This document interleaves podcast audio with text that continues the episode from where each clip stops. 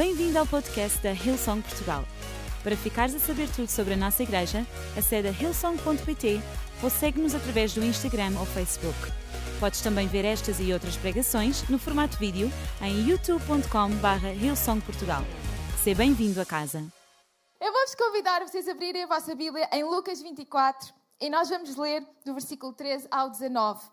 E esta passagem é uma passagem que eu gosto bastante, particularmente, e é geralmente conhecida como o caminho para Emaús. E diz o seguinte: Naquele dia, naquele mesmo dia, dois dos discípulos de Jesus iam a caminho da aldeia de Emaús, que ficava a uns 11 quilómetros de distância de Jerusalém, e comentavam entre si tudo o que acontecera. De repente, Jesus apareceu e juntou-se a eles, caminhando ao seu lado. Mas os seus olhos estavam impossibilitados de o reconhecer. O que é que vão aí a discutir pelo caminho? perguntou-lhes. E eles pararam de caminhar. Estavam tristes. Um deles, Cleopas, respondeu: Deve ser a única pessoa em toda a cidade de Jerusalém que não sabe das terríveis coisas que ali sucederam nestes últimos dias. Que coisas? perguntou Jesus. Eles retorquiram: O que aconteceu a Jesus de Nazaré? Um profeta de Deus que fez milagres poderosos e era um grande ensinador e altamente considerado tanto por Deus como pelos homens. Hum. É engraçado que este texto parece meio confuso, porque fala acerca de eles falarem a Jesus sobre Jesus, Jesus lhes responder, mas eles não sabiam com quem é que estavam a falar.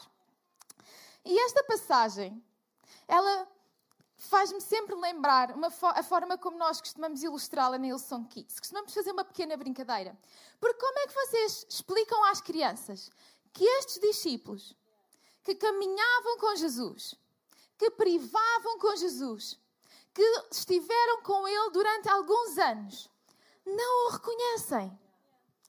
Geralmente nós costumamos pôr uns óculos de sol. E estes foram que arranjei, os que eu arranjei que me tornam mais irreconhecível com certeza Jesus deve ter tido alguma coisa.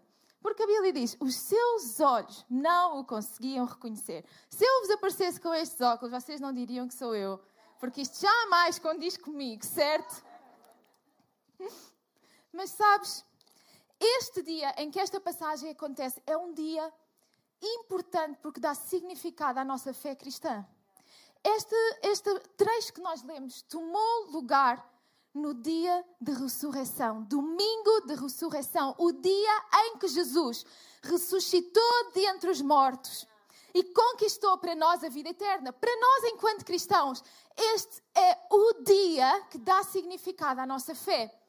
Mas isso é o que nós sabemos porque nós conhecemos a história e olhamos para trás e analisamos-la. Para os discípulos, era um dia triste, era um dia desolador porque eles tinham estado com Jesus, que lhes tinha falado acerca do reino de Deus e de grandes coisas. Mas na sexta-feira, este Jesus, que era o seu mestre, aqueles que ele amavam de todo o seu coração, ele tinha sido morto. E sábado, nada tinha acontecido. E era domingo. E neste domingo de ressurreição, se vocês conhecem a história, sabem que as mulheres de manhã cedo foram até ao túmulo e encontraram a pedra movida e o túmulo vazio. O corpo de Jesus já não estava lá. Os discípulos não sabiam o que se passava. E sabem, estes discípulos, Cleopa e o outro que nós não sabemos o nome, para eles era um dia onde a esperança se tinha ido. Os últimos vestígios de esperança deles tinham desaparecido com o desaparecimento do corpo de Jesus. E perante isso, aquilo que eles fazem é sair de Jerusalém, que era o epicentro de toda a ação, e ir para esta aldeia, Emaús. E enquanto eles caminhavam, eles falavam acerca de tudo aquilo que tinha acontecido. Mas quando eles não estavam à espera, um homem junta-se a eles. E esse homem era Jesus. Enquanto eles percorriam um caminho de dor, sem esperança, de ver tudo aquilo que era a perspectiva de futuro terminada, enquanto eles percorriam um caminho de não saber o que lhes ia acontecer. Jesus junta-se a eles. E eles perdem o primeiro milagre do dia, que Jesus vivo lhes aparece.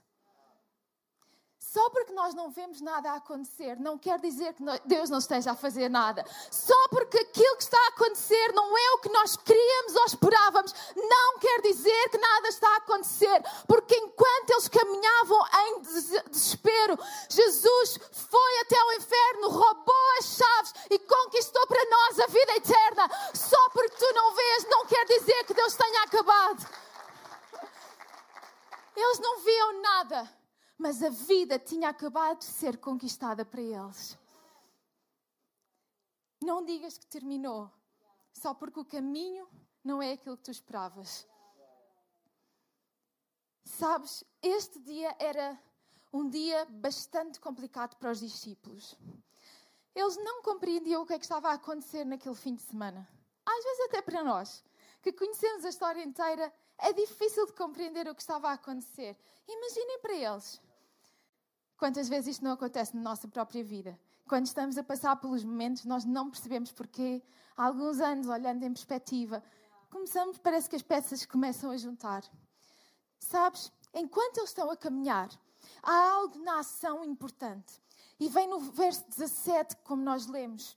Diz que enquanto eles estão a caminhar, este homem que lhes aparece, que é Jesus, diz: O que é que vão aí a discutir pelo caminho? E a palavra originalmente escrita para discutir, palavra grega, o meu grego não é suficientemente fluente para eu pronunciar, mas podem ir ao Google que ele vos ajuda. não. A palavra, aqui o significado original significa procurar, examinar detalhadamente. Ou seja, aquilo que estes dois discípulos estavam a fazer à medida que caminhavam, não era ter uma conversa de circunstância acerca daquilo que tinha acontecido nos últimos anos da vida deles, enquanto estiveram com Jesus, ou acerca daquilo que tinha acontecido desde sexta, ou acerca daquilo que não tinha acontecido no sábado. A conversa deles esta palavra usada significa esmiuçar todos os pormenores daquilo que tinha acontecido. E sabem, enquanto eles estão ocupados, os dois, a esmiuçar todos os detalhes que levaram àquele tempo de incerteza, de desconsolo, de dor, aparece-lhes Jesus. E eles não percebem que o milagre vive caminha ao seu lado. Eles estão tão ocupados a discutir os factos que perdem aquele momento único com Jesus ali ao pé deles. E sabes, Jesus, quando lhes pergunta o que é que eles, o que é que eles estavam ali a discutir, Cleopas começa a dizer: Mas tu não sabes o que, é que aconteceu. Tu, não, tu deves ser a única pessoa que vive aqui nesta zona que não sabe o que aconteceu. Tu deves ser o único a ter perdido as notícias. E sabes, eles interpretaram esta pergunta de Jesus: o que é que vocês estão a discutir? Como uma pergunta de Jesus a querer, contem-me as novidades. Como se ele não soubesse o Deus que conhece todas as coisas, que está no passado, no presente e no futuro, ali ao lado deles e eles perguntam-lhes o que é que vocês estão a discutir e eles acham que ele quer saber das novidades por ele. Tantas vezes nós agimos da mesma maneira com Deus. Vamos até à presença do Pai e achamos que Ele precisa que nós lhe façamos saber quão conturbados estão a ser os nossos tempos. Sabem?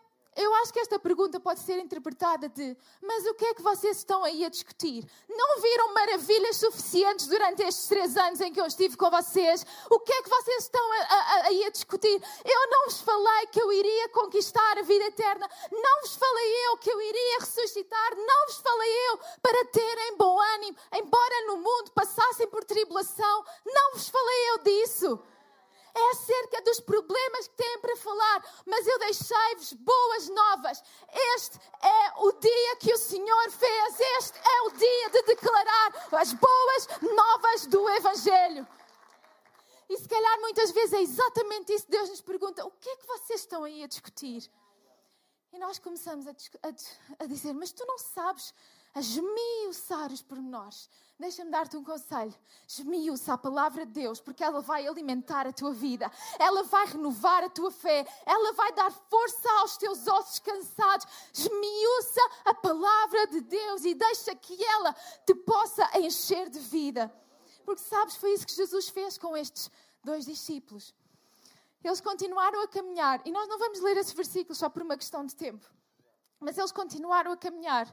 E Jesus disse, deve ter pensado, ok, vocês precisam que eu vos explique um bocadinho melhor aquilo que vai acontecer. E enquanto eles caminhavam, Jesus começou-lhes a explicar todas as Escrituras. Desde os profetas, desde Moisés, todos os profetas, e começou a explicar-lhes como todas as Escrituras eram acerca de Jesus, Ele próprio. Começou-lhes a explicar como tudo fazia sentido, como Deus estava no controle, como Deus não tinha sido apanhado de surpresa por aquela circunstância de sexta-feira. Ele começou a falar-lhes acerca de que Deus tem tudo, tudo debaixo do seu controle. E eles ficaram a ouvir. E eles caminharam. E entretanto eles acabam por chegar à cidade, à aldeia para onde eles iam, Emaús. E a, a, a Bíblia diz-nos que Jesus fazia intenção de mostrou sinais de que fazia intenção de continuar caminho e eles convidam-no a ficar com eles. Diz: Não, não, fica connosco, já é tarde, vai anoitecer. Não continues caminho sozinho, fica connosco. E Jesus aceita. Jesus fica com eles. Vamos ler do capítulo do versículo 28, ainda no, no capítulo 24, diz: Entretanto, Aproximavam-se da localidade para onde iam. Jesus parecia querer prosseguir no caminho, mas pediram que ficasse com eles, porque estava a fazer tarde, e ele cedeu. Quando se sentaram para comer, e ele pediu a benção de Deus sobre o alimento, e pegando num pequeno pão, partiu e distribuiu por eles. Foi então que, de repente, os seus olhos se abriram e o reconheceram e naquele preciso momento, ele desapareceu. Eles estiveram a caminhar com Jesus. Estes 11 quilómetros estima-se que demorassem cerca de duas horas. Portanto, imaginem, se Jesus se juntou um bocadinho depois de eles terem começado, hora e meia eles estão com Jesus, que não era um desconhecido para eles. Eles conheciam intimamente, eles eram parte do grupo dos discípulos de Jesus. E depois de caminharem uma hora e meia com Ele, eles continuam sem o conseguir espiritualmente reconhecer. Convidam-no e sentam-se. E naquele momento em que eles se sentam para comer, quando Jesus abençoa os alimentos, quando Ele levanta o pão, dá graças e o parte, diz que os seus olhos o reconhecem, porque eles veem as marcas da crucificação. E este processo foi exatamente o que tinha acontecido ao corpo de Jesus na sexta-feira. O corpo dele tinha sido moído pelas nossas transgressões, trazendo para nós a cura, a salvação e tudo aquilo a que nós temos acesso através da cruz. E naquele momento, num jantar que para eles era perfeitamente normal, quando Jesus levanta o pão e o parte, é o momento em que os seus olhos são abertos e eles conseguem reconhecer que durante todo aquele tempo eles tinham estado com o seu mestre, com aquele que eles amavam. E eles reconheceram que ele era quem ele sempre disse que era: o Filho de Deus que veio para salvar a humanidade.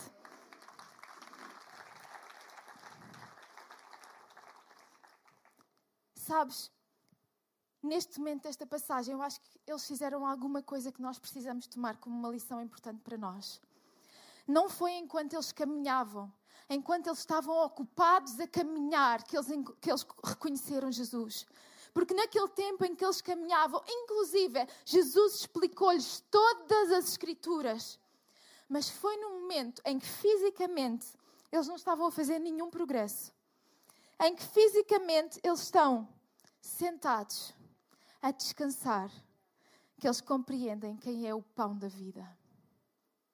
E sabes, quando, qual foi a última vez que tu te sentaste e que tu digeriste o pão da vida? Porque é Ele que traz alimento à nossa vida.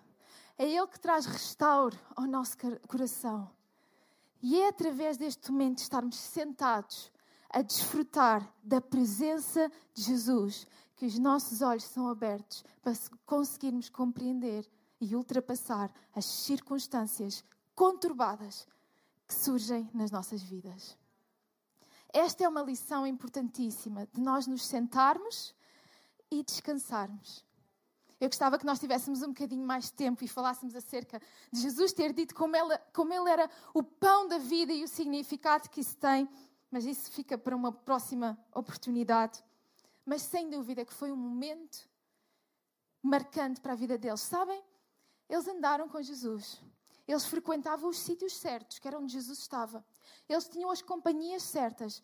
Mas foi naquele momento que eles receberam a salvação, que eles reconheceram quem era Jesus, que Ele era mesmo quem Ele dizia ser. Todos nós, individualmente, precisamos ter este momento de revelação, onde compreendemos quem Jesus é. Não apenas porque alguém nos falou acerca de Jesus, não apenas porque ouvimos as Escrituras serem explicadas, mas porque nos sentamos e nós compreendemos quem é Jesus, porque vemos tudo aquilo que ele fez, porque ele foi à cruz por amor a mim e a ti. Ele foi à cruz, morreu e ressuscitou por amor a mim e amor a ti. E tudo aquilo que nós precisamos na nossa vida, nós encontramos em Cristo Jesus. Sabes, enquanto eu meditava acerca desta passagem, eu tive um momento em que eu tive que parar e digerir tudo o que estava a acontecer. E eu pensei: quem sou eu para que o Salvador do mundo ressuscite dentre os mortos e venha caminhar comigo no meu caminho de desespero, no meu caminho da incerteza, no meu caminho da dor? Sabes? Estas foram as primeiras pessoas a ver Jesus depois de ele ter ressurgido. O teu caminho de dor não é indiferente a Deus. O teu caminho de incerteza não é indiferente a Deus. Aquilo pelo qual tu estás a passar não é indiferente a Deus. Tu não caminhas sozinho. Deus está contigo. O Criador da vida ressuscitou dentre os mortos e Ele caminha contigo para te relembrar que tu tens a vitória do teu lado. Tu caminhas com a vitória de mãos dadas contigo. Não tenhas medo. Não te escondas só porque o caminho se parece com, este, com, com aquilo que estes discípulos sentiam enquanto caminhavam para Emaús. Porque Jesus ressuscitou dentre os mortos para caminhar contigo nessa jornada que tu estás a passar. Gostava de convidar a banda a subir novamente, por favor. E enquanto a banda sobe, nós vamos ler no versículo 32. O verso 32 é incrível. Ele diz: Começaram, pois, a lembrar-se de como os seus corações se tinham animado enquanto lhes falava, explicando-lhes as Escrituras pela estrada fora. Depois de eles terem percebido quem era Jesus, por terem visto partir do pão, Jesus desapareceu e eles começaram a pensar: Uau, mas o que é que aconteceu? durante aquele tempo todo era Ele. E à medida que eles se relembravam daquilo que Jesus lhes tinha explicado, diz que os seus corações se começaram a animar. Há outras traduções da Bíblia que dizem que os seus corações começaram a arder. E se tu já encontraste verdadeiramente Jesus, tu sabes que é isso que acontece quando nós o encontramos. O nosso coração começa a arder novamente, porque Ele tira a dor e traz ânimo, porque Ele tira a tristeza e traz alegria, porque Ele está conosco. É impossível nós meditarmos na palavra de Deus e o nosso coração não começar a arder por paixão por tudo aquilo que Ele nos explica nas Suas Escrituras. E sabes, eu dei o título a estes homens de homens entusiasmados. Porque quando nós temos um coração que está animado, nós temos entusiasmo para a vida. E a palavra entusiasmo, eu, se calhar a minha palavra preferida, porque ela tem um significado que eu gosto. Do grego ela significa enteos, que literalmente quer dizer em Deus, consumido por Deus quando o nosso coração está entusiasmado. Isso não é um sentimento provisório nem passageiro, é um fogo que arde cá porque nós estamos em Deus, nós estamos consumidos pelas coisas de Deus e isso dá-nos ânimo e força para a jornada. Sabes o que é que aconteceu? Estes discípulos não conseguiram ficar onde eles estavam. Eles voltaram a correr para Jerusalém. Eles foram contar aos outros acerca daquilo que eles tinham visto, de como Jesus era de verdade, como tudo aquilo que eles tinham ouvido da boca dele se iria cumprir, como todas as Escrituras eram acerca de Jesus Cristo. Eles estavam maravilhados e esta chama ardente não deixava que eles guardassem estas boas notícias só para eles. Que nós, nesta tarde, ao encontrarmos Jesus, nós possamos ficar com o nosso coração consumido por Deus. Que nós possamos ver as nossas forças renovadas. Que nós possamos concentrar o nosso pensamento nele. Sabes? É importante esta questão do nosso coração estar a arder pela, pelas coisas de Deus. Porque diz que a paz de Deus, ela irá guardar o nosso coração. Uma paz que excede todo o entendimento. E significa que à medida que tu deixas que a tua vida seja consumida pelas coisas de Deus, em vez de preocupação, em vez de incerteza, há uma paz que ela toma conta do teu coração, há uma paz que toma conta da tua vida, uma paz que guarda o teu coração, uma paz que guarda a tua mente, uma paz que guarda os teus lábios, uma paz que te faz permanecer firme apesar de tudo aquilo que está a acontecer, uma paz que excede tudo aquilo que as minhas palavras podem tentar descrever, mas que tu podes sentir. Se tu deres espaço a Deus na tua vida, se tu ficares entusiasmado em Deus. Foi o que aconteceu com estes homens. Naquele dia, naquele dia, eles tinham andado com Jesus, eles tinham tido as melhores companhias, mas eles tiveram que ter uma revelação pessoal de quem era Jesus. Eu gostava de convidar-nos a todos a ficarmos em pé. Se aí onde tu estás for confortável, ficares à vontade, eu vou-te convidar também a ficares em pé. E eu gostava de pedir a todos para fecharmos os nossos olhos, só para nós nos podermos concentrar e não nos distrairmos. E eu gostava que tu tirasses alguns instantes para poderes pensar acerca da palavra de Deus que tu ouviste esta tarde. Para tu poderes refletir: será que eu já tenho este relacionamento pessoal com Jesus? Ou será que hoje é o, é meu momento de o reconhecer como foi com aqueles discípulos? Não interessa se tu já vens há muito tempo à igreja não. Não interessa se tu começaste a seguir as reuniões da Ilson de Portugal desde março ou não calhar tu tens estado no lugar certo, com as companhias certas, mas tu ainda não tiveste aquele momento em que dizes: Jesus, eu reconheço que tu és quem tu dizes ser, o Filho de Deus, o meu Salvador. E eu hoje quero dar-te a oportunidade de tu poderes fazê-lo. A Bíblia diz que se tu creres no teu coração e se com a tua boca o disseres, o confessares, então tu serás salvo significa que então traz este momento em que reconheces: Jesus, eu quero que tu possas consumir a minha vida. Eu dou-te toda a minha vida. E sabes, vai ser um momento tão entusiasmante como foi para aqueles discípulos. Vai ser um momento que tu nunca te vais esquecer. E é um momento que vai marcar não só o teu dia hoje, mas o teu futuro. E sem dúvida é a melhor decisão que tu podes tomar. Então, aquilo que eu gostava de fazer como nós dissemos, a Bíblia ensina-nos a dizer com as nossas próprias palavras. E eu gostava que tu pudesses repetir esta oração comigo. E para eu saber por quem vou estar a orar, enquanto todos aqui na sala têm os seus olhos fechados, eu vou te pedir para tu me fazeres um sinal com a tua mão, para eu saber que tu vais repetir esta oração comigo e que ela significa um novo começo na tua vida. Se estás aí em casa a acompanhar-me, tu podes pôr assim uma mão aberta no chat. Estou a ver aqui, Deus te abençoe. Estou a ver ele em cima. Deus abençoe. Estás a... Os nossos pastores estão nos chats eles vão ver. Obrigada, Deus abençoe. Este é o teu momento de reconhecer Jesus como o teu Salvador. Então, todos juntos, porque vocês que acabaram de levantar a vossa mão aqui na sala ou aí no chat, vocês não estão sozinhos, vocês têm uma família que agora vos vai suportar a fazer esta oração. Então, repitam todos depois de mim: Jesus Cristo eu hoje aceito-te na minha vida perdoa todos os meus pecados e dá-me uma vida nova. A partir de hoje, tu serás Senhor e Salvador da minha vida. Em nome de Jesus eu oro. Amém. Podemos dar uma grande salva de palmas, igreja?